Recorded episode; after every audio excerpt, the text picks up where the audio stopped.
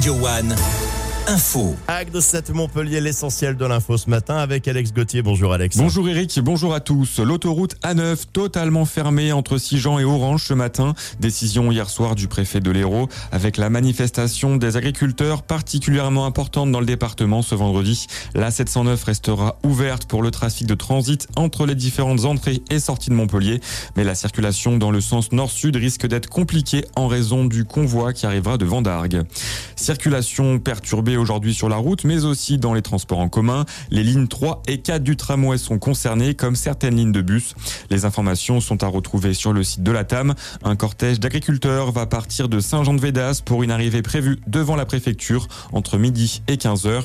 Le préfet de l'Hérault recevra une délégation d'agriculteurs à la préfecture avant d'aller à la rencontre des manifestants. Dans l'actualité également, le Premier ministre Gabriel Attal est attendu cet après-midi en Haute-Garonne. Il doit parler aux éleveurs et producteurs mobilisés depuis plus d'une semaine, des manifestants qui attendent des mesures concrètes comme le paiement des aides immédiates ou encore l'allègement des normes environnementales. Une vague de chaleur touche l'Espagne en plein mois de janvier. Des températures avoisinant les 30 degrés ont été enregistrées hier dans plusieurs stations météorologiques du pays. Il a notamment fait plus de 30 degrés à Gavarda dans la région de Valence, une vague de chaleur provoquée par la présence d'un puissant anticyclone au-dessus de la Méditerranée. En sport, vous avez du foot ce week-end de la Ligue 1 avec Montpellier qui reçoit Lille dimanche, coup d'envoi à 13h au stade de la Mosson.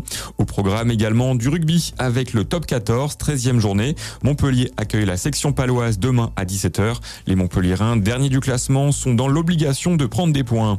En basket, l'AD se déplace demain à Charnay en Ligue féminine. Les Gazelles restent sur 4 défaites de suite en championnat. Réaction attendue donc, coup d'envoi à 20h. Et enfin du volet demain soir aussi, 18e journée de Ligue A, 7 jouent à Nice. Début de la rencontre à 19h. Très belle journée à l'écoute de Radio One. Merci beaucoup Alex. Repassez nous voir dans une heure pour refaire le point de l'info locale. Évidemment, l'info vous la trouvez en podcast sur radioone.fr.